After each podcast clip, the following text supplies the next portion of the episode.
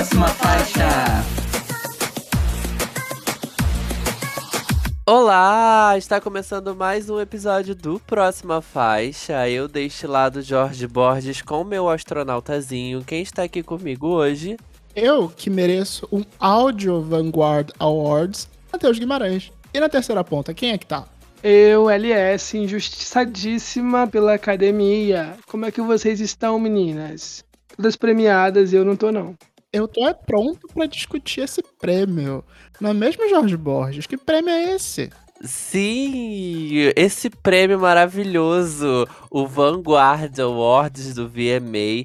Hoje nós decidimos comentar um pouco sobre os ganhadores, sobre a história do Vanguard Award, porque o VMA tá chegando, né, gente? Acontece no final desse mês, uma galera bem importante da música já recebeu. E este ano o prêmio vai para Nick Minaj. Então, assim, é um bom momento para comentarmos sobre isso, não é mesmo, meninos? Mas, antes da gente começar e falar aqui, soltar a língua, vocês sabem que tem muita coisa para acontecer nesse episódio ainda. Então, nos siga nas redes sociais, arroba Próxima Faixa no Instagram e no Twitter, www.proximafaixa.com.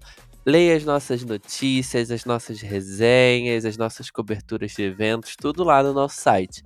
Nos escute em todos os agregadores de podcast, no Spotify, no iTunes, no Google, no Deezer, no Cashbox, aonde você preferir, aonde você gostar, nós estamos em todos eles. Nos avalie, nos siga, pois é muito importante. E onde estamos, Matheus? Nós também estamos no selo LGBT Podcasters, que reúne o conteúdo de produtores LGBTs para consumidores LGBTs ou não. Seguindo a nossa tradição milenar de indicar um podcast a cada episódio, a nossa indicação de hoje é de um podcast repetido, mas em nova temporada. Na verdade, até ele tá de volta. O Batata e Suas Fritas voltou.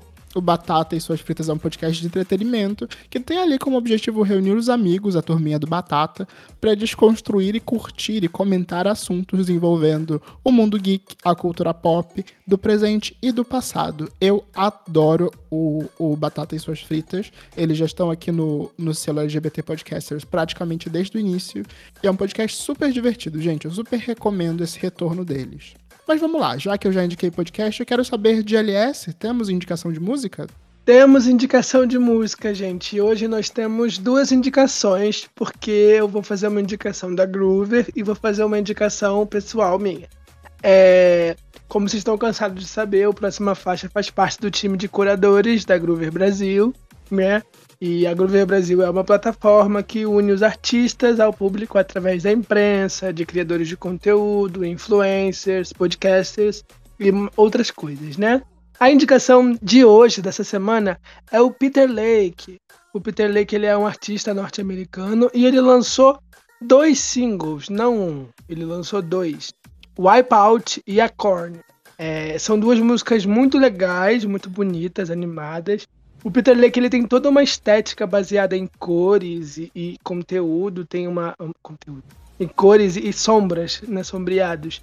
E ele lançou esses dois singles. Um tem uma capa azul e o outro tem uma capa preta e branca. É, é muito, a estética dele é muito interessante, os temas que ele aborda são muito interessantes, mas são músicas para você dançar. Né? Ele é norte-americano, é música para você dançar, música para você curtir a vibe. Nada muito reflexivo, não.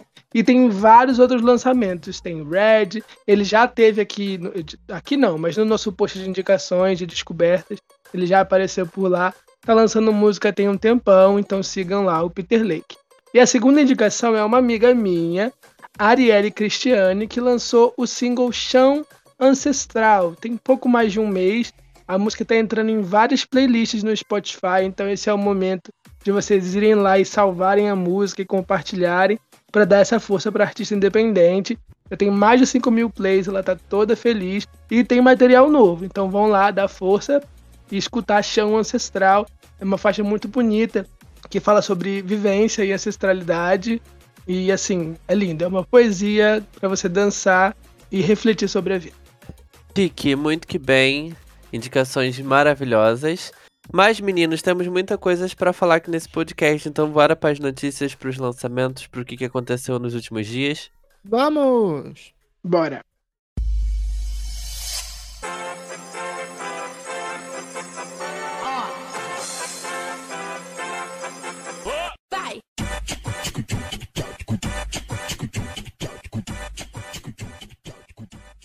Vamos lá, gente. Começando com ela. Nós, Vós, Eles dois, a Sandy deu início à sua segunda parte desse projeto maravilhoso de parcerias e lançou Leve com a Vanessa Camargo e De Cada Vez com a Agnes Nunes. E aí, meninos, vocês ouviram as músicas, viram o clipe, assistiram o mini doc? Quero saber de tudo. Olha, eu assisti sim, eu achei muito icônico o encontro da Vanessa com a Sandy.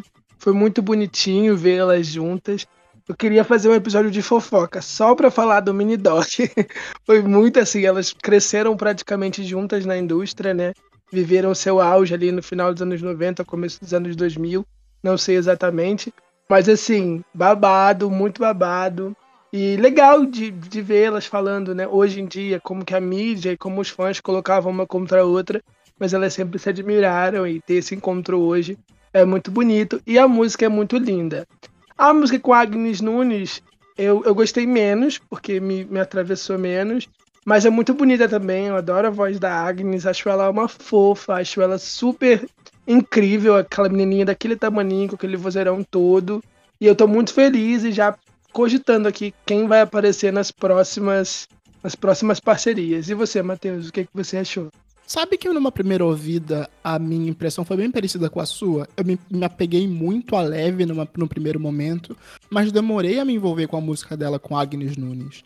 É, para mim fez mais sentido quando eu me desapeguei um pouco do documentário, que sim, é com o momento que a gente está vivendo, com todas as polêmicas e fofocas envolvendo a pobre da Vanessa Camargo nesse momento, aí acabou chamando bastante atenção. Mas quando a gente escuta as duas músicas juntas e tem ali a experiência como um todo dessa primeira parte do Nós, Vós, Eles dois, faz muito sentido. As músicas se completam de uma forma muito bonita aí na, na, na melodia também no significado delas duas. Em uma ela tá saudando a leveza, em outra ela tá falando sobre, sobre prosseguir, né? Sobre o, o próximo passo depois disso. É, para mim fez muito bonito e corrobora com toda essa imagem que a, que a, que a Sandy está construindo com nós vós eles. Mas bem, eu sou só que eu só gosto de musiquinha. Quem é fã da Sandy de verdade é Jorge Borges. Eu estou curioso para saber o que ele achou. Ah, eu concordo com vocês, gente. Concordo mesmo. É, eu acho, eu gostei bastante da música com a Vanessa e sobre o que a LS falou, né, do que, que é abordado no documentário, foi muito legal ter visto e eles terem colocado isso no documentário, né, a situação da conversa delas, o que é muito legal. E aí eu acho que a música conversa com, com isso tudo, né, com a história delas ali, do que, que foi passado. E aí a Vanessa até fala que sobre algo que está acontecendo na vida dela e não, então a música ela quer ter esse sentimento. Então é, é bem legal, é bem é bem bonitinho. Uh, eu gostei muito da música com a Agnes Nunes também. Eu achei o documentário muito fofo, por sinal. Ela é uma artista muito fofa, assim, né? Muito novinha, né? E com uma voz incrível. Eu acho que a música ficou muito gostosa de se ouvir. Entre as duas, eu prefiro essa, de, de cada vez. É, eu me conectei mais com ela. Mas as duas estão muito boas, estão muito legal. Eu gosto muito desse projeto. Eu acho que a Sandy foi muito feliz nesse projeto e vai ser muito feliz de novo. Espero muito pela continuidade. Não sei se vai ter, né? Mas assim, acredito que vai ter outras parcerias por aí. E estou muito ansioso. Sim, vão ser seis parcerias. Aparentemente vão sair duas a cada duas semanas. E aí ela vai completar o, o, o disco no meio da turnê, que já está começando, né? Ela fez um show de estreia em São Paulo. E aí eu já quero saber de vocês. A primeira, primeira parte do projeto teve Ana Vitória, teve Isa, teve Melim. Quem que vocês queriam ver agora? Eu ia gostar muito de vê-la com a Glória Groove ou com a Pablo se aproximando desse público LGBT. Vocês acham que é possível? Eu acho super possível, inclusive são nomes fortes. É, eu ainda incluiria nessa lista, porque não a própria Carol Biazin, que vamos comentar mais pra frente, eu acho que vocalmente as duas combina, combinam muito, apesar de não tanto em temática. É... Eu acho que é ela. Quem você gostaria de ver, Jorge? Eu acho que a Glória, eu acho que a Glória é um, um forte nome. Eu acho que seria muito legal. Uh, eu acho que a Ludmilla seria algo muito. Cara, que diferença, sabe?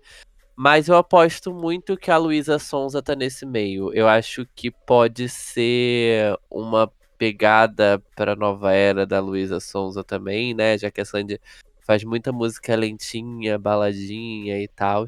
E aí, por mais que o estilo da Luísa nesse tipo de música é outro, eu acho que poderia conversar. Então, assim, eu tenho para mim que a Luísa Sonza vai estar nesse rebuliço aí. Mas seria interessante ter. É, é, artistas diversos, né? Eu acho que isso que é muito legal de ver nesse projeto da Sandy é a diferença dos artistas com a Sandy. É, quem tá confirmadíssima pelos fãs, pelo menos, é a Priscila Alcântara, né? Para nossa felicidade. Ai, cancela. Ah, tragou o projeto. Vamos de próxima faixa. Vamos falar do comeback da princesa do pop. O Elton John anunciou o lançamento de Hold Me Closer, uma parceria com a Britney Spears. Né, a faixa vai ser uma mistura de alguns hits dele, o principal dele sendo Tiny, da Tiny Dancer, que é um dos grandes hits do Elton John, seguindo aquela vibe ali de Cold Heart, com a Dua Lipa, que fez um bilhão de reproduções. Vocês acham que vem aí? Ela foi acreditada como compositora, então tá todo, todo mundo esperando que ela vai hablar. O que, que vocês esperam desse comeback? Eu acho que vem muito aí. Eu gosto quando a Britney Spears sai da caixinha princesa do pop ali, essa comfort zone dela.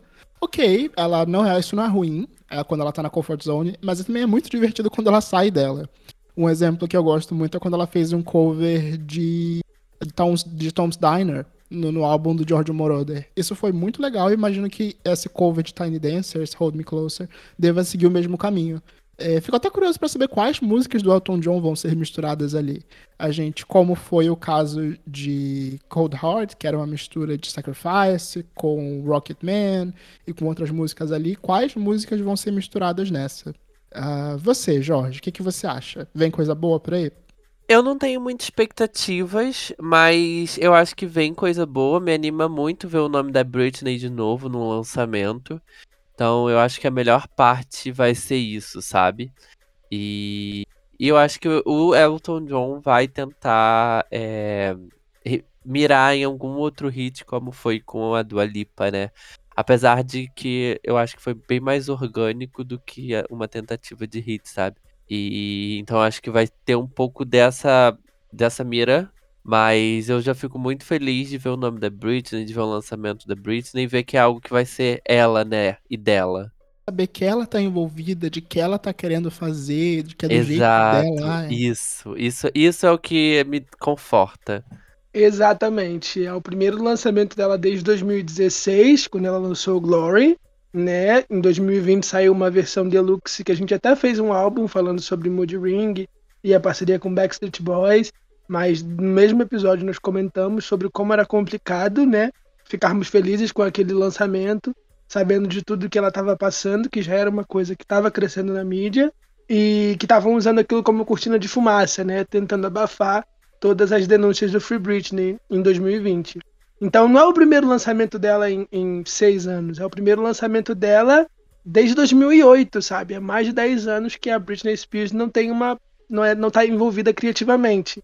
É óbvio que ela fez o Circles, ela fez o Femme Fatale, ela fez as coisas, e a gente não vai tirar o mérito dela, mas agora é ver ela livre, sabe? Trabalhando do jeito que ela quer trabalhar e fazendo as coisas do jeito que ela sempre quis fazer. Então vai ter um gostinho muito especial e é muito legal ver o Elton John ali do lado, que sempre apoiou ela e outros grandes nomes da música pop. De próxima faixa. Vou tirar esse elefante branco da sala. Calvin Harris finalmente lançou Funk Wave Bounces Volume 2. Parcerias misturas, uma mistura de disco com pop anos 80, uma tentativa de hit do verão americano, mas a gente sabe como foi. Como foi para você, Jorge Borges? Engoliu, desceu? Hum... Ai, gente, olha, não significa que agora eu tenho tempo, né? Porque eu não estou trabalhando que eu vou me prestar a qualquer papel. Então, assim, eu não ouvi este álbum e. Na verdade, eu até tentei, assim, né? Eu cheguei a, a ouvir de novo as músicas que saíram antes do lançamento do álbum, mas eu falei, ai, não, não vai dar, não. Fica pra próxima, viu? Quando você tiver um hit, a gente conversa. Não sei o que, que aconteceu, assim, pelas músicas que eu ouvi, é, eu achei até legal se tivesse tido uma pessoa só, se ele tivesse escolhido uma pessoa só, né? Eu acho que muitas músicas tem muita gente, tem muita personalidade diferente. O Kevin Harris já não tem uma personalidade própria, né? Então fica difícil de, de se conectar também. E, e para mim não deu. Assim, talvez, né, daqui a um ano, quando ele lançar o volume 3, 4, sei lá, a gente pode pensar melhor. E você, LS? Ai, eu, eu felizmente deixei o trem, tem um tempo, o trem do hype. E eu não sei o que aconteceu exatamente que eu entrei nesse trem, porque eu não gosto do Funk Wave Bounces Volume 1. Eu não gosto, eu não sei por que, que eu fiquei com hype para esse. Não sei. Eu quero ver o que, que o Calvin Harris vai fazer depois, porque depois do Funk Wave que ele lançou We Found Love, foi depois do Bounces que ele lançou One Kiss. Então, às vezes ele experimenta e depois vem o hit, entendeu? Então a gente tem que esperar o que vem depois. é, mas eu gosto das misturas, eu gosto que ele usa a plataforma dele para é, elevar alguns artistas que não estão exatamente no auge, né? Em 2017, 18, a gente sabe o que a Katy Perry estava lidando ali com o lançamento do Whitney e Fios foi um grande lançamento para ela. Talvez alguma música vire um hit depois, né, desse disco, mas pelo menos para mim agora não funcionou. E para você, Matheus? Ai, gente, funcionou? Não funcionou. É, mas eu, eu entendi um pouco melhor a proposta e a intenção desse projeto depois que eu fui ouvir as entrevistas do, do próprio Calvin Harris sobre isso. Ele falou que ele não estava ali necessariamente pelo hit, ele tava, não estava pensando nem mesmo nas parcerias, pensando em hits. Ele pensava nas pessoas que seria legal de ter no estúdio, as pessoas que seria legal de conversar, de trocar uma ideia, de ter aquele cafezinho no estúdio. E aí ele chamava essas pessoas para gravar. Então, não necessariamente ele foi pensando em quem ele poderia levantar, em quem ele poderia ajudar, ou até mesmo quem seria melhor para ele ou para a carreira dele. Ele estava pensando muito mais em gente fina. É... E no final das contas, o álbum acabou soando desse jeito. É ele soa como uma grande reunião de pessoas, mas pelo menos para mim, que não fui convidado para essa festa, não é tão divertido. Eu ouvi o disco, não, não dei skip como vocês, e para mim essa é a grande sensação que ele passa. Ele é um álbum interessante, mas ele não, não me diverte. Tem músicas ali de destaque, eu super destacaria Ready or Not, a música com Busta Rhymes, é, Stay With Me, a música da Halsey, com Justin Timberlake e Pharrell Williams. Nunca teve tanta gente que eu não gosto em uma, uma música só, é, mas mesmo assim conseguiu me divertir. É, tem esses momentos, mas no geral é, é, tá merecendo a macetada que tá levando da crítica especializada. Mas enfim, vamos falar do, vamos pro próximo tema. Vamos de próxima faixa, gente. Vamos falar da Beyoncé. Vamos falar de coisa boa, né? Pra aliviar, pra limpar o ar. Ela alcançou o topo da Hot 100 e da Billboard 200 com Renaissance e quebrou vários recordes de longevidade. São números uns em quatro décadas diferentes. O maior debut feminino do ano. Eu quero saber de vocês, né? O que, vocês estão esperando pro Act 2 e pro Act 3. E aproveitar e pedir para os ouvintes ouvirem o episódio da semana passada, onde a gente falou muito sobre o Renaissance. Eu aproveito para colocar mais uma pergunta nesse balaio. É, vocês acham que pode ter um segundo hit no Renaissance? É, eu, já, eu comentei no, no, nosso episódio da semana passada que eu achava que Break My Soul era meio que única ali dentro, por ser a única música que segue uma estrutura mais tradicional.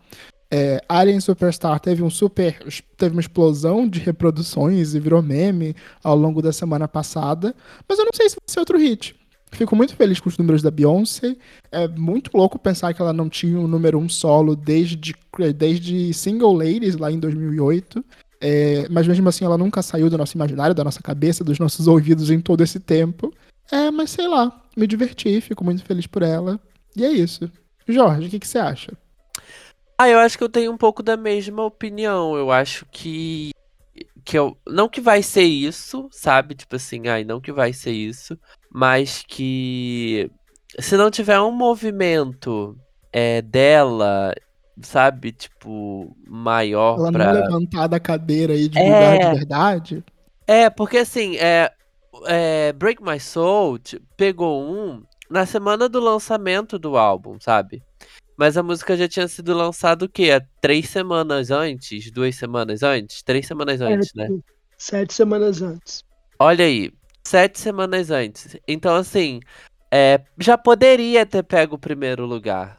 Vocês entenderam o que, que eu tô falando? ela foi pegar o primeiro lugar sete semanas depois do lançamento, só quando teve o um impulsionamento, o lançamento do álbum. Então, assim, se ela fizer mais coisas, se ela, fizer, se ela lançar um videoclipe de Break My Soul, a música. Break My Soul, Break My Soul, a música vai continuar em primeiro, sabe? Tipo, ela vai ser. Vai ter um reinado mais longo, digamos assim, sabe? Uh, e aí isso vai abrir margem para outras coisas. Não sei vocês, mas eu tenho visto muito vídeo no TikTok de Move, muito vídeo mesmo, de coreografia, de, de gente só passando, se mostrando, de Move. Então, assim, eu, eu vejo que é uma música que vai ter um potencial, sabe? Tipo, que, que já tá tendo um potencial orgânico, mas precisa ser impulsionada. para chegar lá, precisa ser mais impulsionada, sabe? Mas eu fico muito feliz que ela tá conseguindo esses números de novo, sabe? Por si só, sozinha e tal. Esse é o momento do meu cancelamento, mas eu não posso deixar de falar, tá? Porque quando o BTS fez, eu critiquei. Quando o Lil Nas X fez, eu critiquei também. Então, é, o Matheus perguntou se eu acho que o álbum tem outro de hit. Eu acho que o álbum tem hits muito maiores que Break My Soul. E a gente precisa dizer que, além do impulsionamento do lançamento do disco, na semana de lançamento do disco, a faixa ganhou nove remixes. Teve remix com a Madonna, teve Terry Hunter remix, teve remix do Honey John, teve remix do UIM, teve um monte de remix para faixa, né, que impulsionou esse primeiro aí. E que talvez seja um primeiro de uma semana só. Então ela precisa de. Ela não precisa porque ela é uma lenda, são 40, 25 anos de carreira, tá aí desde os anos 90, já tem 12 canções número 1. Ela não precisa, não. Mas se ela veio pro chart, ela precisa lançar um clipe, ela precisa fazer uma performance e trabalhar, né? Pra gente. É muito gostoso ver a Beyoncé no topo. Então a gente quer mais, a gente quer sempre mais. E ela ofereceu bem pouco. O álbum é incrível, mas não tem no clipe, não tem performance, não tem nada por enquanto. E esse essa estratégia de lançar um monte de remix para mim tá muito cansativa e eu odeio ela, sendo bem sinceramente. Ai, mas vamos de próxima faixa, meu povo. Vamos falar de Pablo Vittar, que apareceu no remix de Tóquio com o Camilo e também os meninos da Cyber Kills. Eles aproveitaram para dar vários spoilers de uma próxima era. É, vocês ouviram? Vocês ficaram animados? É, animados tanto pelo remix quanto pelos spoilers da próxima era da Pablo Vittar. Eu lembro que quando saiu o álbum do Chamilho, é, Tóquio era uma das nossas favoritas, né? Do Act. E eu gostei muito de que a faixa ganhou um remix com a Pablo, mas a música já tinha uma o álbum já tinha uma parceria com a Pablo, então eu queria ver ele trabalhando com outra pessoa.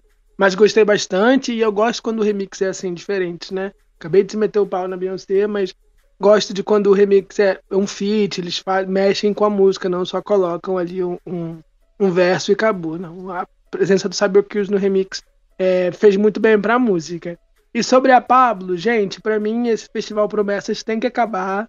Tá prometendo feats com a Leste, com o MC Carol, com a Glória Groove, clipe com historinha, música triste, um monte de coisa. Gente, trabalha, não promete, que aí você deixa as expectativas dos fãs lá em cima e não faz nada. E aí vão atacar a drag e ela não vai gostar. Não vai ser legal. Eu achei a Pablo uma aposta bem legal para essa música, na verdade. Eu acho que combina com a Pablo essa música. A Pablo já tem muita referência asiática, a.k.a. Coreia do Sul, né? do K-pop. Uh, então eu acho que eu, eu gostei do remix por, por saber que a Pablo já tem essa referência asiática, né? E ter uma música falando, não falando propriamente dito de Tóquio, mas com essa pegada de Tóquio e Japão. É, então eu achei bem legal. Me soa diferente da música original, né? Justamente por ser esse remix diferentão, então eu gostei disso. Mas eu acho que é isso, né? É mais uma parceria com a Pablo. Acho que poderia ter, não sei, avançado alguma alguma outra pessoa, né, em algum outro lugar, mas combinou muito essa parceria deles dois, sabe? Eu só espero que agora a Pablo ela comece, pelo amor de Deus, com a era dela. Ai, poxa, eu entendo vocês estarem levantando que, ok, isso já aconteceu antes.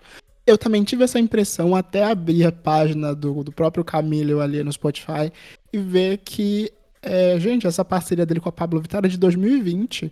Parece que foi há pouco tempo atrás, mas foi há muito tempo atrás.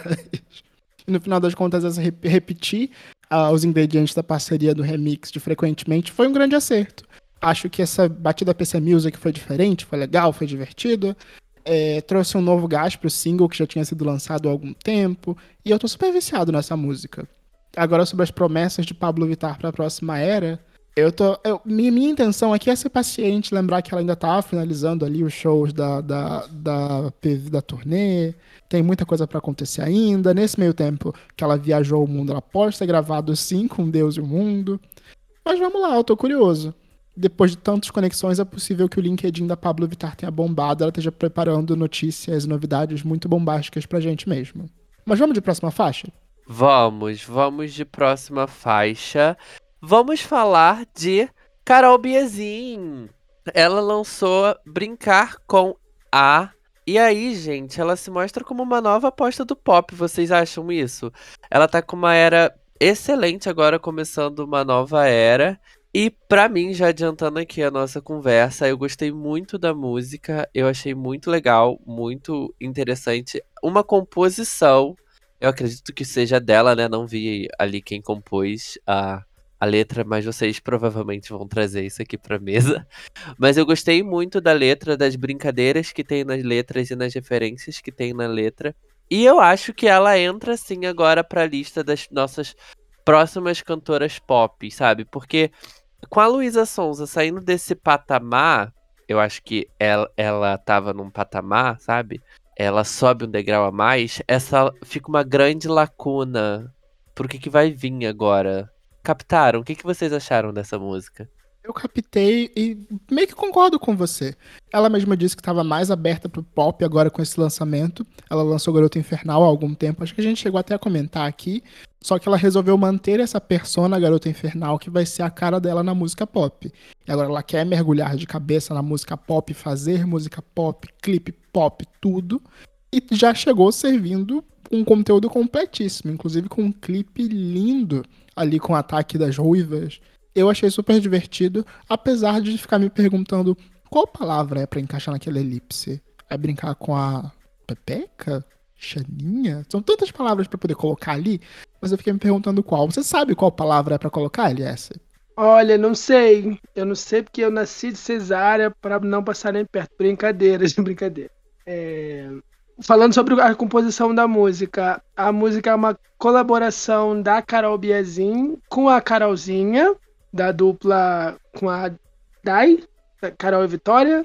Não sei, sei que ela canta também, lançou um clipe lindo, inclusive, semana passada. E Los Brasileiros, que tem o Pedro Dash, que fez parte do Cine, deve conhecer o nome, o Marcelinho Ferraz. Eles produziram coisas para Anitta, pro novo álbum Di Ferreiro, para Luísa Sonza. Então é por isso esse hit, né? Tem essa receita dos brasileiros que tá em muita coisa aí da música pop.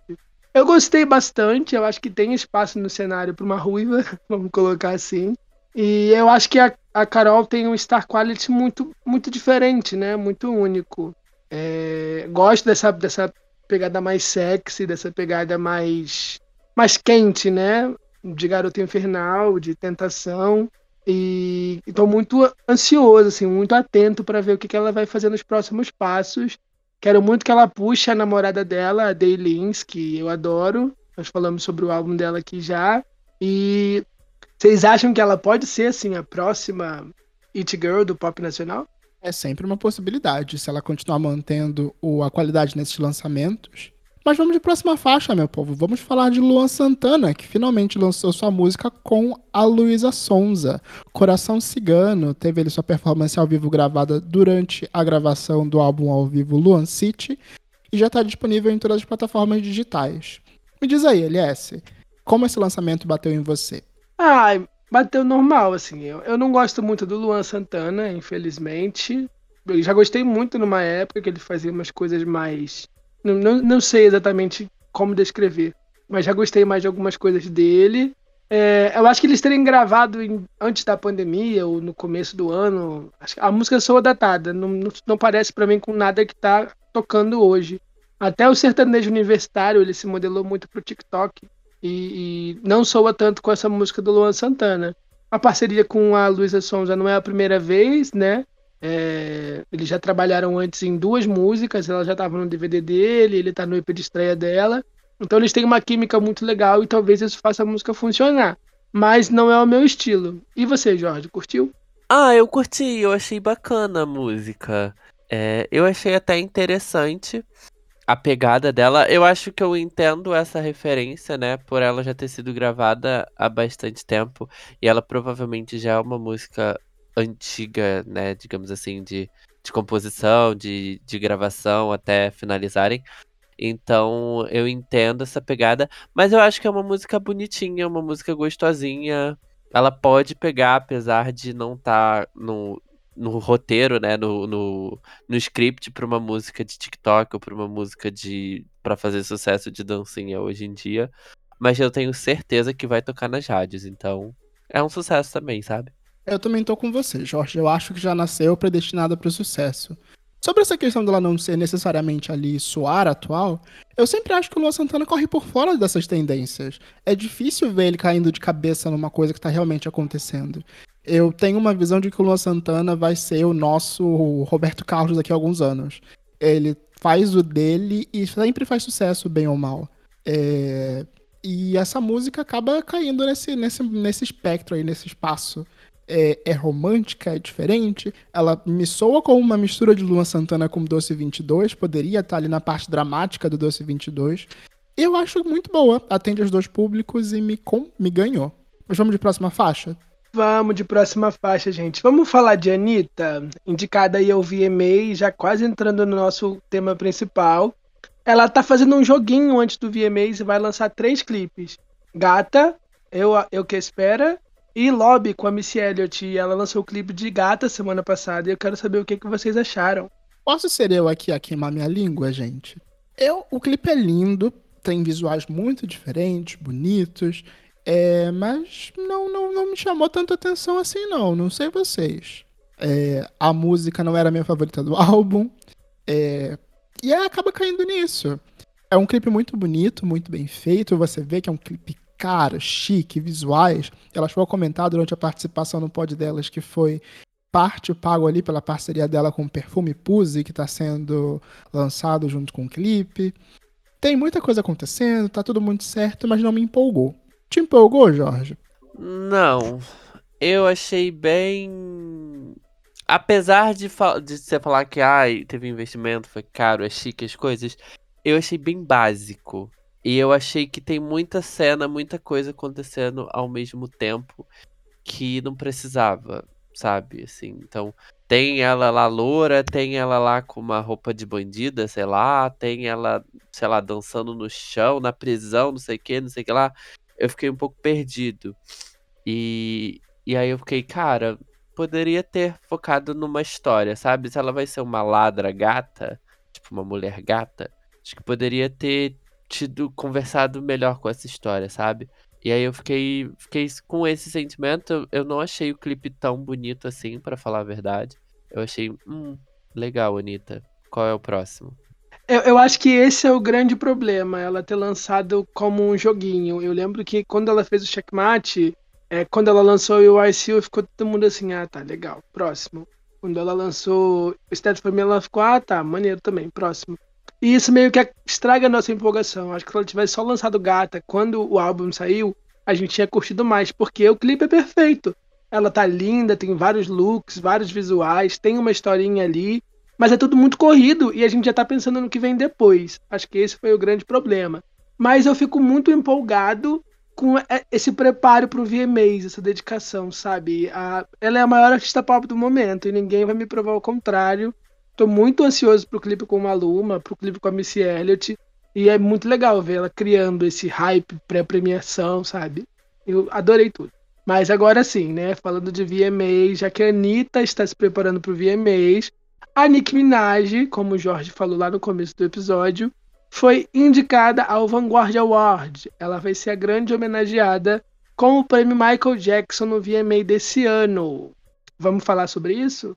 Vamos que temos muita coisa para falar. Let's go. Nicki Minaj is the queen of rap. Nicki Minaj is the queen of rap. One is for the boys with the booming system. Top town AC with the cooling system. When he come up in the club, he be blazing up. Got stacks on deck like he's saving up. And he ill, he real, he might got a deal. He pop bottles and he got the right kind of O prêmio de vanguarda é a maior honraria da MTV Video Music Awards, celebrando o legado do artista e o impacto na indústria do videoclipe. Em 2009, o prêmio foi batizado de Michael Jackson Video Vanguard em homenagem ao nosso rei do pop após a sua morte. Nomes como The Beatles, Madonna, Janet Jackson, Beyoncé, Rihanna, Britney Spears e, claro, Michael Jackson já levaram essa honraria pa- para casa. E no episódio de hoje, é claro, nós vamos relembrar alguns dos vencedores e o significado do prêmio, quem a gente quer ver ganhando nos próximos anos, comentar sobre os momentos icônicos do Vanguard e muitas outras coisas, não é mesmo, meninos? E aí eu já começo jogando aqui na mesa. O que, que vocês acharam da Nick Minaj estar levando o Vanguard para casa esse ano? Hey Miley, what's good? é tudo que eu tenho pra falar. Ei, Miley, perdeu. É sobre isso. Ai, gente. Eu não entendi o critério, sendo muito sincero. A última pessoa a ganhar o Vanguard foi a Missy Elliott em 2019, né? Foi outra rapper. E em 2020 a Lady Gaga levou o Tricon, em 2021 o Fighters ganhou o Global Icon. É, eu acho que tem outras artistas na frente pra levar o prêmio. Outros artistas. Eu acho que o Jay-Z merecia o prêmio. Eu acho que a Katy Perry merecia muito o prêmio. A Christina Aguilera merecia o prêmio. A Taylor Swift, eu sei que ela foi muito babada pela premiação, mas era a favorita de todo mundo com o anúncio do, do décimo álbum ou da próxima regravação. Uma das favoritas para ganhar o prêmio de vídeo do ano pela terceira vez. E a Miley, que tem uma história muito grande com a premiação e é super injustiçada. Não entendi o hype da Nicki Minaj, que não tinha uma relação tão boa com a MTV, mas faz todo sentido. E pra você, Matheus? Pra mim, o que mais pega no meio disso tudo é a questão do, do critério. A gente comentou aí, os dois últimos anos foram meio atípicos, então tivemos Global Icon e também tivemos o Tricon Awards, que eu nunca vou entender de onde tiraram esse Tricon. É, mas no meu entendimento, seguindo as regras do manual, Michael Jackson Video Vanguard é uma premiação sobre sua importância no videoclipe, o quanto você contribuiu para a indústria do videoclipe, quanto seus videoclipes modificaram o mundo, é, trouxeram inovações para a indústria, inspiraram outros artistas. A Nicki Minaj é uma excelente rapper, inspirou muitos artistas em outros quesitos, mas vídeo, no- na parte videográfica, no quanto ela contribuiu para a imagem na música pop, eu não sei o quanto disso. Eu vejo muito impacto da Nicki Minaj pelos visuais, mas pelos, pelos, pelas perucas, pelos looks, do que necessariamente pelos clipes. Ela tem três clipes muito fortes, sei lá, Super Bass, Anaconda, é, dois. Apesar dela ter feito muitos clipes. Mas, no final das contas, eu fico pegado nisso. Você também se envolve assim, Jorge? Sim, eu tenho essa mesma opinião, porque eu acho que é o prêmio, digamos assim, mais importante do VMA. E o VMA é, teoricamente, uma premiação focada em vídeo, né? Em videoclipe, impactos em vídeo. E esse sendo o maior prêmio da premiação, é focado no visual, no vídeo, no- nesse impacto do vídeo. E aí eu fiquei me, me questionando, que foi quando eu até falei, gente, mas é merecido? Nos últimos anos, o que, que ela lançou de videoclipe que foi impactante? Sabe assim? O que, que ela lançou de videoclipe que foi impactante, que, que é impactante? Acho que até mesmo os maiores videoclipes delas não acho que são impactantes ou são inovadores, sabe? Assim, é, eu acho que tem outras pessoas que podem estar na fila para receber esse prêmio, ou que tiveram clipes nos últimos anos realmente é, diferentes, inovadores, desde a forma de criação, na forma de, de se expressar, no que, que tá contando no clipe, sabe? Ah, e aí eu tenho essa pulguinha atrás da orelha do. Hum, será que tá merecendo mesmo? E assim, esse ano acho que ela até lançou música, né? Mas não fez nenhum barulho, nenhuma intenção. Aí eu tô partindo do princípio do impacto mesmo, sabe? Assim, o impacto da Nicki Minaj, isso de fato a gente pode dizer que ela tem um impacto, né? Que a carreira dela teve, teve e tem um impacto ah, na música, no rap, na cultura pop no geral. Então, pra me confortar sobre esse prêmio, eu estou levando isso em consideração, sabe? Uma coisa que eu preciso levantar aqui, defendendo um pouco e apagando um pouco o fogo que a gente acabou de tacar em cima da Nicki Minaj, é que bem ou mal ela contribuiu para a indústria do videoclipe pela quantidade de videoclipes em que ela participou. Talvez de todos os vencedores até agora ela seja a pessoa que mais tem o nome em clipes. Fazendo uma pesquisa rápida no YouTube, talvez isso não represente a totalidade, talvez ainda existam mais clipes com a Nicki Minaj. São aproximadamente 164 clipes, contando todas as parcerias, obviamente. É revolucionário isso daí. Isso daí, isso daí, beleza, sabe? Eu acho que é muito sobre o impacto que o Jorge falou, né? Pensar que em 2010, 2011, né? 2011, quando ela teve a primeira indicação, né? Com Turn Me On, Moment for Life, Super Bass, Massive Attack, né? É, ela só tinha ela. E hoje a gente tem uma série de meninas novas que são inspiradas pela Nicki Minaj fazendo rap, colocando rap no topo, né? A Megan Thee Stallion, a Cardi B, a Lizzo, a Doja Cat e muitas outras. E eu queria, eu queria muito ver isso, ver essas meninas homenageando a Nick no prêmio. É, ver a Ariana Grande entregando o prêmio para ela, sabe? Não que eles façam igual foi com Kanye West em 2015 e coloquem a Miley ou a Taylor Swift, que já trataram com a Nick no passado, para ter um momento, em vez de celebrar o legado dela. Já que é sobre o legado dela, que mostre isso, né? Que mostre as meninas de agora e como a Nicki Minaj literalmente capinou um lote pra essa cena estar tá acontecendo hoje. E o Matheus falou que ela tem três, dois clipes. Ela é a rapper mais indicada, ela quebrou o recorde da Missy Elliott em 2018. E ela tem vários clipes: Starship, Anaconda, Tusa, Side to Side, Hey Mama, Busy in the Trap, Turn Me On e várias indicações ao VMA. Então, merecido é, mas eu acho que tem outras pessoas que mereciam tanto quanto por terem mais tempo de carreira ou até mais. É sobre isso, sabe? Ah, é só retomando aí uma coisa que você disse antes de seguir para o próximo assunto. É, se é para fazer o um momento MTV, por favor, faça a Cardi B entregar o prêmio para Nicki Minaj. Isso seria icônico. Isso entraria para a história. Nossa, sim. Gente, com um salto na mão, ia ser tudo. Ai, mas enfim. Ela podia entregar e fingir que ia entregar o prêmio e entregava aquele salto vermelho gigante. Ai. Mas enfim, enfim, seguindo. É, nos últimos anos a MTV mudou o prêmio ali por conta das circunstâncias da Covid e outras questões. Teve o Tricon Awards e teve o Global Icon. Vocês acham que essas peças alternativas têm a mesma importância?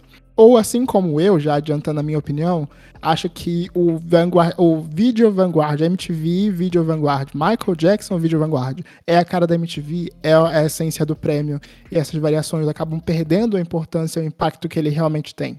O que vocês acham? Então, a minha opinião sincera é que em 2020, 2021, existiu uma polêmica em volta do nome do Michael Jackson e mesmo que a MTV tente apagar, os fãs vão lembrar, vão fazer questão de lembrar que é Michael Jackson Video Vanguard Award. O cara sofreu muito boicote pela indústria e pela premiação para ter o nome apagado em uma homenagem depois de morto. E eu acho que a Nicki Minaj peita isso, sabe? Ela recebe o Michael Jackson Vanguard Award e não arranha a carreira dela. Eu acho que é por isso que trocaram o nome do prêmio, tentando procurar uma solução. E aí precisam de alguém que seja respeitado o suficiente para, sei lá, não ter problemas em ser ligado ao nome do Michael Jackson. Eu tenho essa teoria. E você, Jorge? Não acho que seja nem por alguém ser respeitado, mas por alguém que não vá, digamos assim, sabe? A gente viu que a, que a Cardi, que a Cardi B, ó, que a Nicki Minaj tá envolvida em muitas polêmicas recentemente, mas ainda assim, ela ainda é o nome, ela, ela tem a marca dela, né? Então, assim, é, então não tem algo que vem agora, né? Então, assim, não acho que não, não tem problema dela se vincular a isso, porque se isso vai ter um posicionamento negativo, é, ela tem uma marca, apesar de dos últimos meses a gente questionar, muito forte ainda, entendeu? Então, assim, é, é um bom nome para trazer isso em pauta, porque ela tem uma marca muito forte. Então, apesar de toda a polêmica dos últimos meses, apesar de todas as contradições, é, ela ainda assim é uma artista muito grande que consegue peitar uma problematização sobre essa, sabe? E bem ou mal, ela é a artista que a gente tem certeza de que vai entregar um momento icônico, principalmente quando ela tá envolvida em todas Exato. essas polêmicas. Uhum. No final das contas, o VMA é sobre momento, é sobre esse, esse statement no palco. E a gente sabe que entregou o microfone na mão da Nicki Minaj, mesmo que seja só pra receber um prêmio, mesmo que seja só pra passar ali, chamar alguém, ela vai fazer o momento icônico, como ela já fez em premiações anteriores. É, nem todos os artistas que estão nesse cacife têm esse, têm esse mesmo posicionamento. No final das contas, vocês acham que outros artistas aí já fizeram esse, esse momento histórico e mereceriam esse Vanguard Awards? É, Outros artistas que merecem, outros artistas que fizeram momentos icônicos no, no VMA, no Vanguard. Os dois? Por que não? Ah, eu lembro muito do toco que a Britney deu na Lady Gaga. Eu já fiz isso há 10 anos atrás, não preciso fazer isso de novo, eu achei tudo. É, E eu gostei muito do discurso do Kanye West, né? Que todo mundo achou que ele ia concorrer para a presidência e etc. E como ele meio que macetou toda aquela palhaçada que a MTV fez no momento que era para ele ser homenageado, sabe? Foram momentos que me deixaram muito pre- prestando atenção. A MTV precisa se policiar sobre isso, né? E você, Jorge, lembra de algum momento? E a MTV não vai, né? Ah, eu, eu, eu assisti a alguns outros vídeos, né? Estudando o nosso tema. Eu achei que o da, Ma- da Madonna foi muito icônico. Ela. Ah, gente, é isto. Ganhei. O vídeo que eu vi não tem nem um minuto, porque é só ela sobe no palco e fica rindo. Eu falei, tipo, é isto, gente, é a Madonna. Eu acho que o da Rihanna e o do Drake também foram um momento muito. Eles estavam no auge ali, digamos, da amizade, não sei. Estavam ali no auge, né, de, de lançamentos. E foi, foi bem bonitinho, foi bem engraçado, foi bem sexy, na verdade, a entrega deles dois. Então, foram, foram momentos. Foram momentos, né? Momentos esses que a MTV gosta de criar, como o Matheus falou. Ah, eu acho tão foda esse da Rihanna que o Drake, bem ou mal, tá ali, acaba, que, acaba roubando a cena com aquela história do romance deles dois, de talvez uma amizade, talvez um namoro. E ela fala: hum, Não, tô aqui, meu momento, meu prêmio, esse é o meu momento. É, eu também destaco muito a Beyoncé, que bem ou mal revolucionou a forma de, de entrega por trás do, do Vanguard Awards quando ela transformou isso no grande momento de celebração com uma grande performance virou uma grande apresentação sobre ela e a carreira dela. E meio que virou o patamar a ser seguido nas próximas edições. Mas aí, gente, vamos mergulhar nessa história do Video Vanguard? Vamos.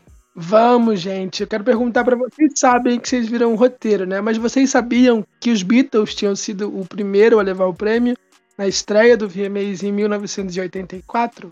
Eu não apenas sabia, como aqui coloco mais uma curiosidade, que na verdade nessa primeira edição, essa, essa, essa categoria não necessariamente era uma categoria totalmente fechada.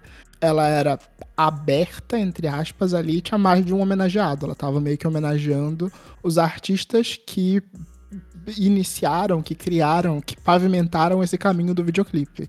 Então, junto com o, o- os Beatles, também tava o David Bowie, que também, se os Beatles iniciaram essa arte do videoclipe, quando eles começaram a mandar os vídeos de apresentações, o David Bowie colocou linguagem e história por trás disso.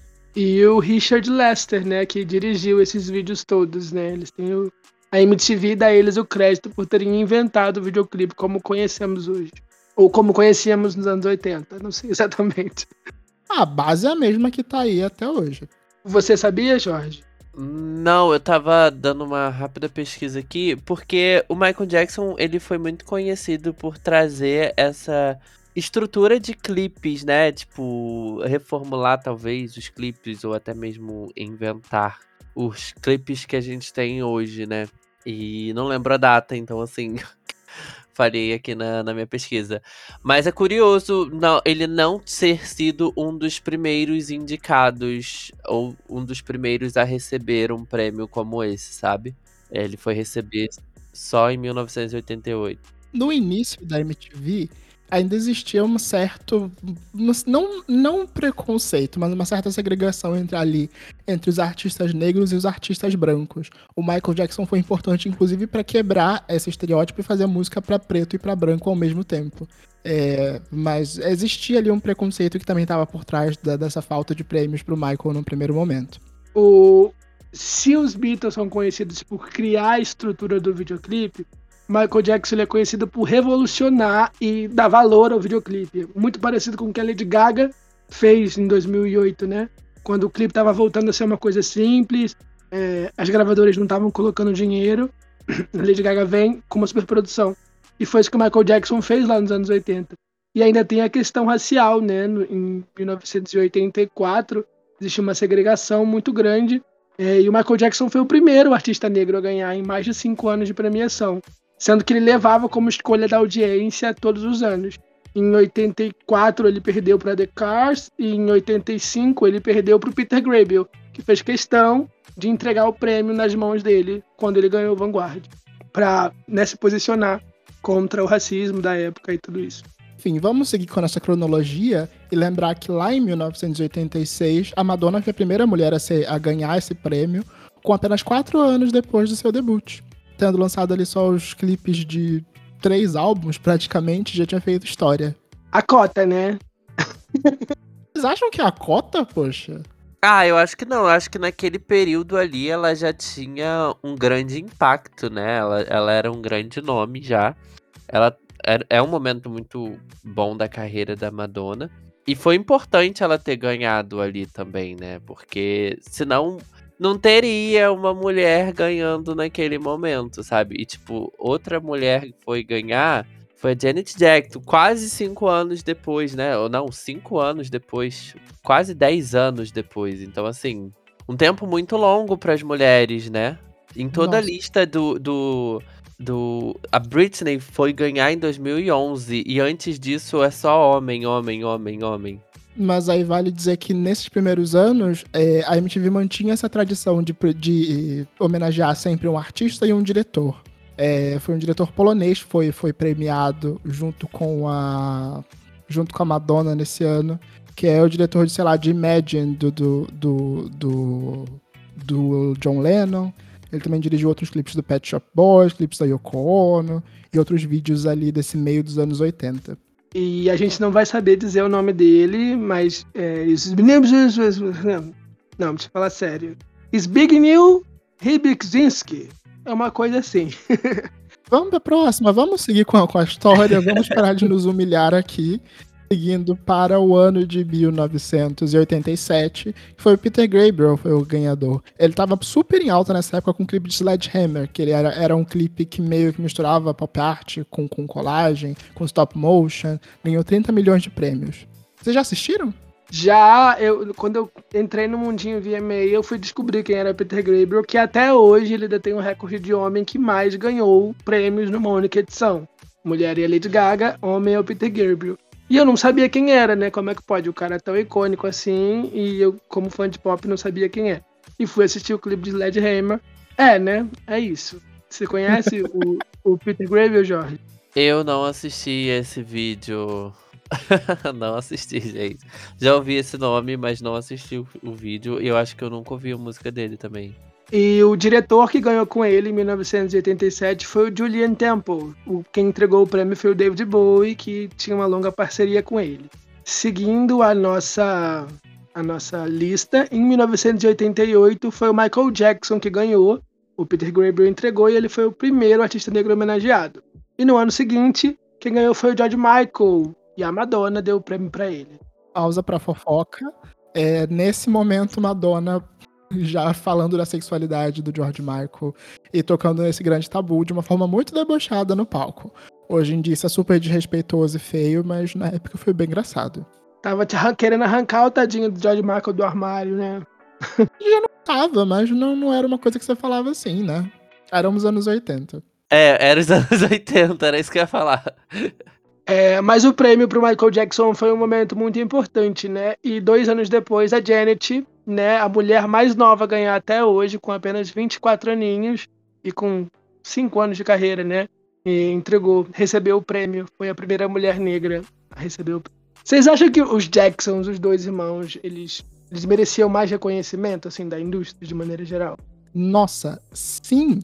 É muito bizarro a gente pensar que essas duas pessoas, duas pessoas que colaboraram tanto pra música pop não, não têm esse reconhecimento na indústria, mesmo mesmo estando aí há tanto tempo, mesmo tendo feito tanta coisa, seja ele por, pelo, pelos diferentes motivos, mas no final das contas eu acabo achando que essa a, a, pressão por volta por conta do racial, por ser uma família negra, acabou pesando em cima de todas as polêmicas que aconteceram pela carreira dos dois.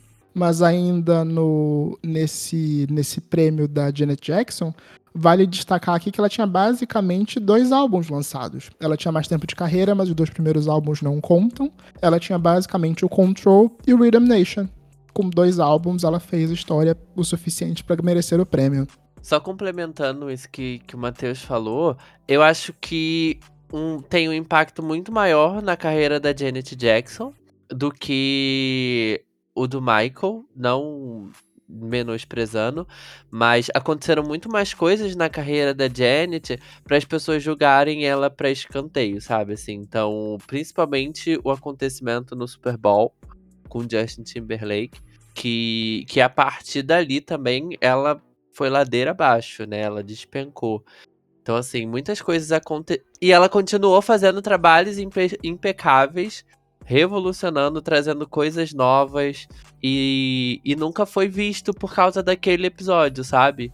Então acho que a carreira dela foi muito mais afetada e sem nenhum reconhecimento do que mal ou bem o do Michael Jackson, né? Ele ainda conseguiu fazer o nome dele, sabe? É muito bizarro ver os artistas que dominaram os anos 80 e 90, no, no final dos anos 90 e anos 2000 foram pra, praticamente apagados, né? Michael Jackson ainda vive, ficou muito tempo vivo na memória afetiva da gente, mas a gente só foi lembrar dele em 2009, quando morreu. E aí a MTV foi prestar homenagem.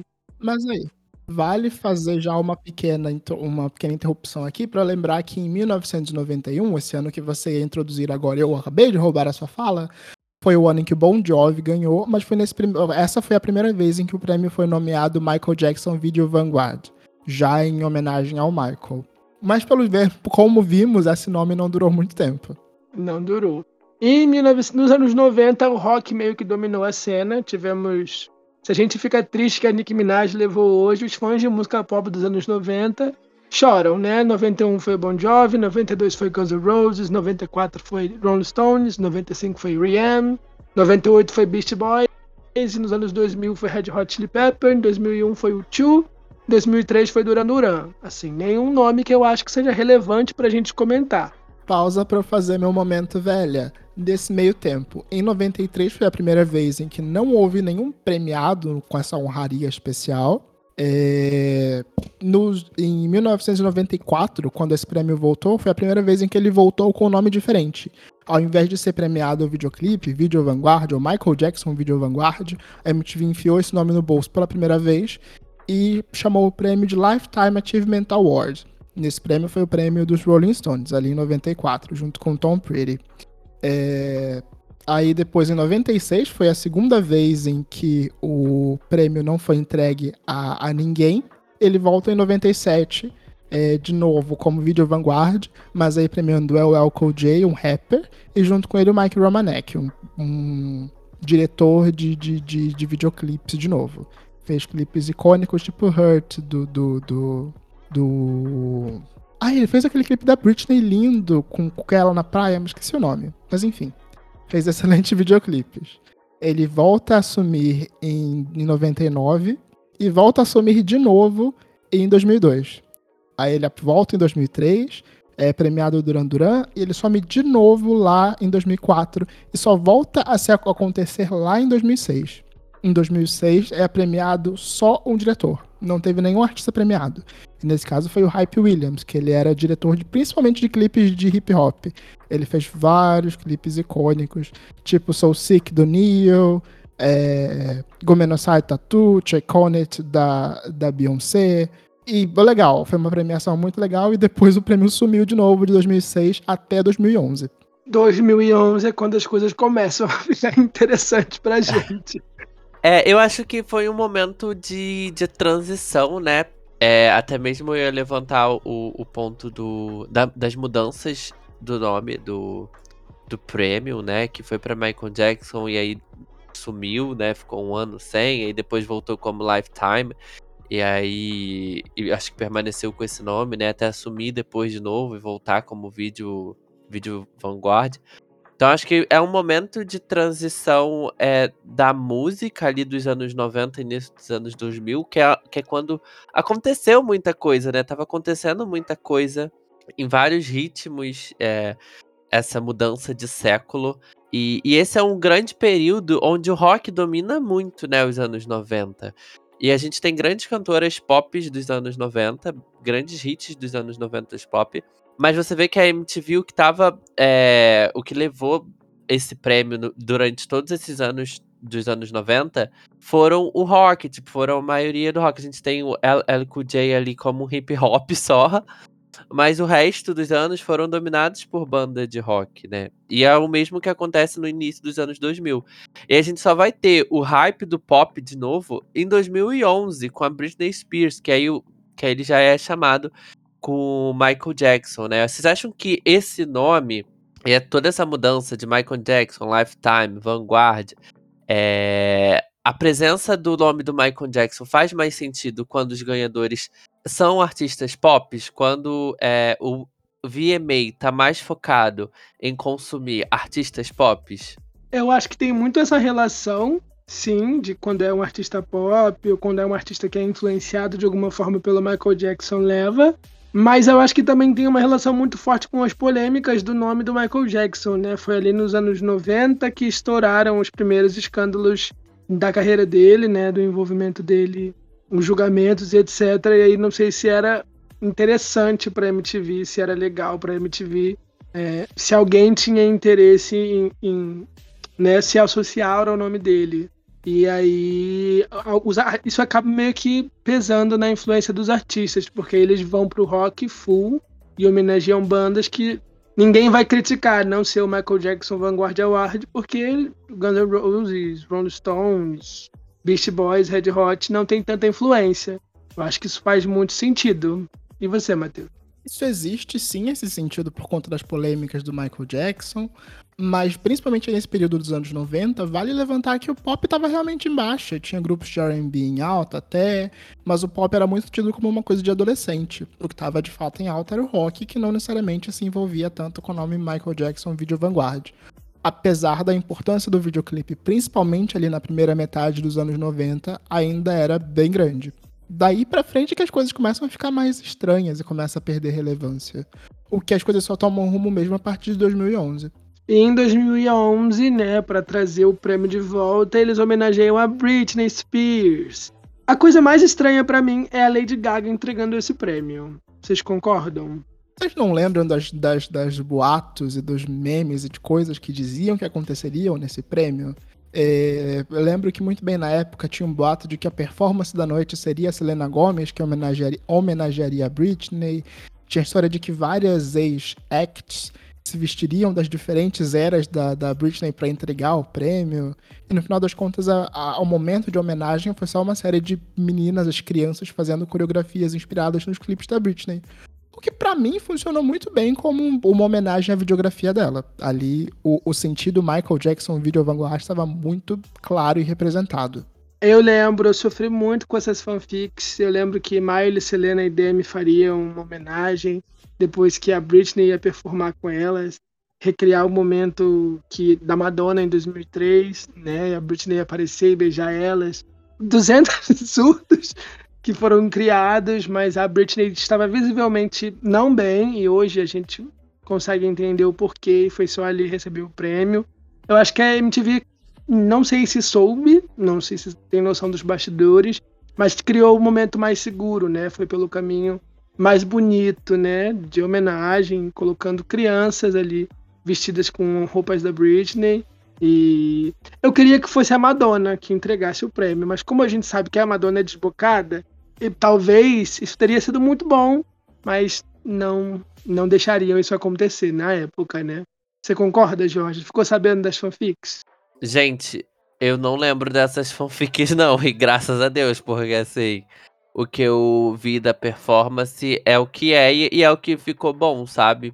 Então não fico pensando o que, que poderia ter acontecido, porque eu acho que seria muito surreal ter essas, essas coisas acontecendo. E acho que não ficaria nem bom, pra te falar a verdade. Mas é muito legal ter a Britney de novo, né? E aí eu fico me questionando se eles podem, tipo assim, dar de novo esse prêmio pra mesma pessoa, sabe? Num futuro. Tipo, sei lá, Madonna de novo receber esse prêmio. Num futuro, a Britney de novo receber esse prêmio. E aí o que, que pode ser feito de novo, sabe? Talvez não esse prêmio, mas uma das variações, né?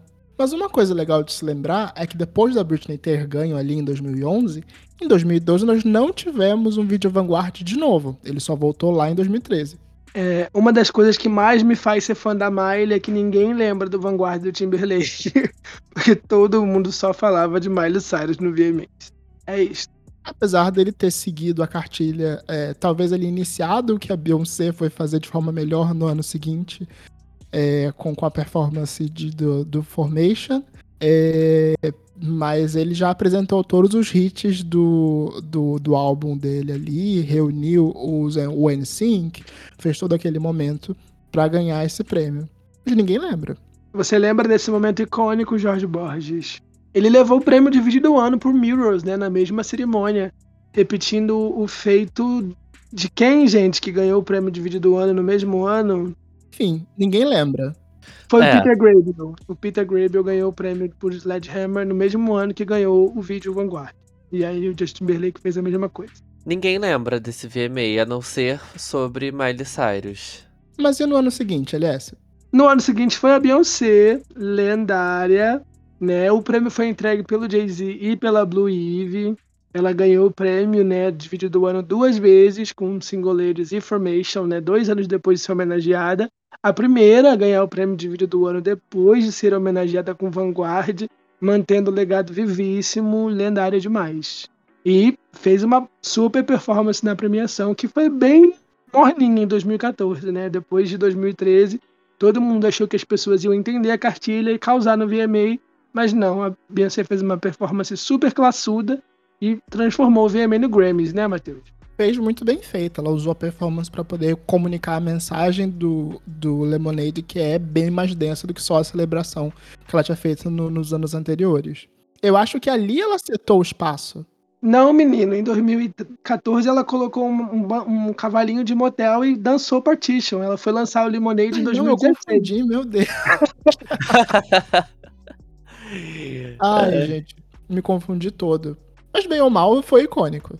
Ainda assim, ela elevou o, o, o nível, né? Isso, ela fez um medley do, do, do Beyoncé na época, né? Ela não passou a mensagem do Lemonade. Ela e fez uma performance super chique, super grandona, classuda, do Beyoncé, que foi o álbum visual que ela lançou em 2013. Lemonade tava nem nascendo ainda. Mas é muito fofo ver a Blue Ivy no palco, o Jay-Z, é tipo a família dela entregando o prêmio, né? Eu acho que isso conta muito nesse momento, muito bonito. Aí pensar que eu tava em casa, vendo o clipe, vendo a performance, vendo a Blue entregando o prêmio pra Beyoncé ali pequenininha, e a menina tá gigante hoje, eu me sinto idosa, que ódio. É, e em 2015, né, já falando do próximo vencedor, o Kanye West teve o prêmio entregue pela Taylor Swift, e se não fosse a Miley Cyrus apresentando a premiação, acho que teria ido por água abaixo, né, gente? Vocês- o que, vocês lembram desse VMA 2015? Eu acho o discurso do Kanye West muito icônico. Estavam se, se esperando ali uma grande performance. Eu não sei se o Jorge vai lembrar desse boato, mas tinha o boato de que ele lançaria uma música com a participação da Taylor Swift nesse prêmio. E que ele apresentaria essa música ali no momento de receber. Ele faz um discurso de 15 minutos que atrasou a premiação em 15 minutos, eu acho o discurso muito icônico, talvez pelos motivos errados, mas eu acho icônico. Ele já começa ali contando como as pessoas acham ele uma pessoa boa, apesar de tudo. Aí ele sempre bota de novo, mas apesar de tudo. Quando eu tô com a minha filha no mercado, as pessoas conversam comigo e falam: Nossa, você é legal. Apesar de tudo. Ai, Deus. Foi icônico, bem ou mal. Eu acho que foi foi daí que surgiu o a, parce a, a fa falsa parceria deles mesmo, que em 2016 a Taylor foi cancelada, né? Enfim, gente, foi uma pataquada do tamanho, eles dois ali, né? Tipo, ela apresentando pra ele uma pataquada, que aí depois veio caos de novo entre eles dois. Daquela música vazada da ligação, sabe? Que, que ele ligou pra ela falando que ia lançar a música, ela tinha falado que tinha deixado, mas aí ele chama ela de puta na música, eu não sei, enfim. Mas ele até tentou se candidatar pra presidente, não foi, gente? Eu acho que ele até tentou se candidatar pra presidente, mas tipo, ele não teria força pra concorrer. Aí ele Eu acho desistiu. que foi mais pelo marketing, não acho que, que ele levou a sério, não. Não Foi tipo uma o Luciano Huck, né? Isso. Meu Deus. É, eu acho que o, discurso dele de 2015 é muito pertinente em vários sentidos, né? É, como eles estavam pintando ele de vilão, mas que estava tudo bem. E como. é, Eu acho que a Taylor Swift tinha a melhor das intenções, estando ali, a convite da MTV, mas já começa errado quando uma é, rapper, que hoje tá ganhando Vanguard, né? Aponta que, que a premiação não indicou ela ao vídeo do ano, sendo que ela quebrou o recorde, sendo que o vídeo é icônico, que tem várias visualizações.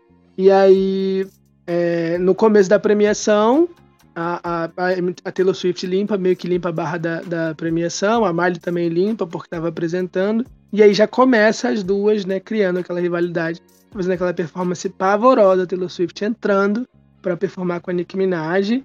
E no mesmo no, no momento do, do, do VMA, mesmo no momento do Kanye West, eles fazem ser sobre a Taylor, né? E é muito importante apontar isso, que a, a premiação foi criada na segregação racial. Lá nos anos 80, estava tudo bem ignorar Michael Jackson, Janet Jackson, Tina Turner e outros, uma série de outros artistas pretos que fizeram muito pela música. E ver isso acontecendo em 2015 é muito complicado, né? Então eu acho que o discurso do Kanye West foi muito pertinente nesse sentido. E ele largou o prêmio ali no palco, sabe? Ele não sei se ele aceitou, se ele recebeu o prêmio depois, mas é muito importante se, se conscientizar sobre isso e ver a Nicki Minaj recebendo o prêmio de novo. é, tomara que seja bem feito, né? Que a Missy Elliott foi lindo em 2019. Tomara que seja novamente. Falando da Rihanna agora em 2016, ela revolucionou a entrega do prêmio carregando a premiação nas costas, né? Ela performou não uma, não duas, mas quatro vezes vários hits do Entai da carreira dela. É, e foi a quem ganhou em menos tempo de carreira depois da Janet Jackson. Vocês lembram? Agora sim foi o ano em que a Beyoncé apresentou o medley do, form- do, do Lemonade. É, lembro que no final das contas o grande comentário era que a, a Rihanna precisou performar quatro vezes pra conseguir roubar a cena da Beyoncé. E funcionou. Ai, funcionou super. As duas performances são muito boas. E ficou muito marcada Foram essa quatro, performance. Jorge. Não, as duas performances, a Beyoncé e a Rihanna, Ah, foram muito boas. Mas as performances da Rihanna ficaram muito marcadas, né? Foi muito grande também. Acho que foi, assim, pela quantidade de música, foi maior. E tem vídeos até hoje na internet. Então, assim, marcou muito. Eu acho que na época a gente não ligou tanto, porque o impacto cultural da Beyoncé era muito maior e o que a Beyoncé estava fazendo era muito importante. Só que hoje, seis anos depois, sem música da Rihanna, a gente ficou muito apegado. Essa é praticamente a última aparição dela ao vivo, performando, né? Sem ser em turnê. Eu acho até que ela apareceu no American Music Awards para performar o Out Offs com o Jay Khaled, mas assim, performando música dela e divulgando o álbum, foi a última vez. E foi muito bonito. Eu fiquei esperando outras fazerem isso quando recebessem o Vanguard, mas não aconteceu. Em 2017, quem levou o prêmio foi a Pink. Comentários. Eu acho que foi a primeira vez aqui onde o prêmio do Vanguard Awards foi abertamente criticado por algumas pessoas. Eu fui uma das pessoas que criticou o prêmio da Pink. É, apesar de ser, ter uma videografia extensa, é, apesar de ser uma pessoa que está na indústria desde os anos 2000, assim como os outros homenageados dos anos anteriores, é, foi a primeira pessoa em que onde eu questionei um pouco a, a vitória dela como vídeo vanguard por ela já ser ali uma pessoa que, que até que até aquele momento tinha apenas um vídeo Vanguard, só tinha apenas um vídeo do ano, e o vídeo do ano de uma música em parceria. Foi questionável. Você questionou também, Jorge? Eu acho que apesar de, de ser questionável, poderia ser mais cedo. Porque eu acho que quando você leva o nível da premiação e das entregas, a gente espera que a cada ano seja mais elevada, digamos assim, sabe? Tudo bem, a Pink tem uma carreira muito bonita, uma carreira muito legal. Mas, puxa, veio a Beyoncé, veio Kanye West, veio a Rihanna. E aí você quer alguém, sabe? Do mesmo nível, do mesmo cacique, pra que eleve a cada ano a premiação, sabe? E isso, isso só foi fazer lá com a Missy Elliott, porque veio a Pink, veio a Jennifer Lopez. Então eu acho que pra mim é só esse momento, sabe? Eu acho que fica, poxa, tem tanta coisa acontecendo no pop com muitos artistas. Então assim, esse ano, por exemplo, eu acho que a Lady Gaga poderia estar tá ganhando, né, essa, essa premiação ou ela tá, tudo bem que ela já tava com o Joanne ali, não merecia, mas enfim, já tem, ela já tinha muito material muito mais revolucionário para aquele tempo do que a Pink, sabe? A minha teoria, e aí vocês podem falar que eu sou delusional, porque eu sou fã, mas era que em 2017 a MTV tentou entregar o prêmio para Miley, por conta do impacto dela na premiação, não por merecer o prêmio, jamais. E a RCA deu a Pink para eles. É o maior rumor que existiu na época no mundinho Smilers, pela semelhança das duas no cabelo, a Ellen entregando o prêmio, elas serem da mesma gravadora, e todo mundo meio que entendeu o que estava acontecendo, né? Mas eu acho que a Pink merece, ela tem seis prêmios, 20 indicações, nunca mais foi indicada depois disso. Mas é uma artista que tem um legado muito legal para ser diminuído desse jeito, só porque não é a nossa fave que tá levando, sabe? Mas a Miley também não merecia com Younger Now, não, Deus me livre.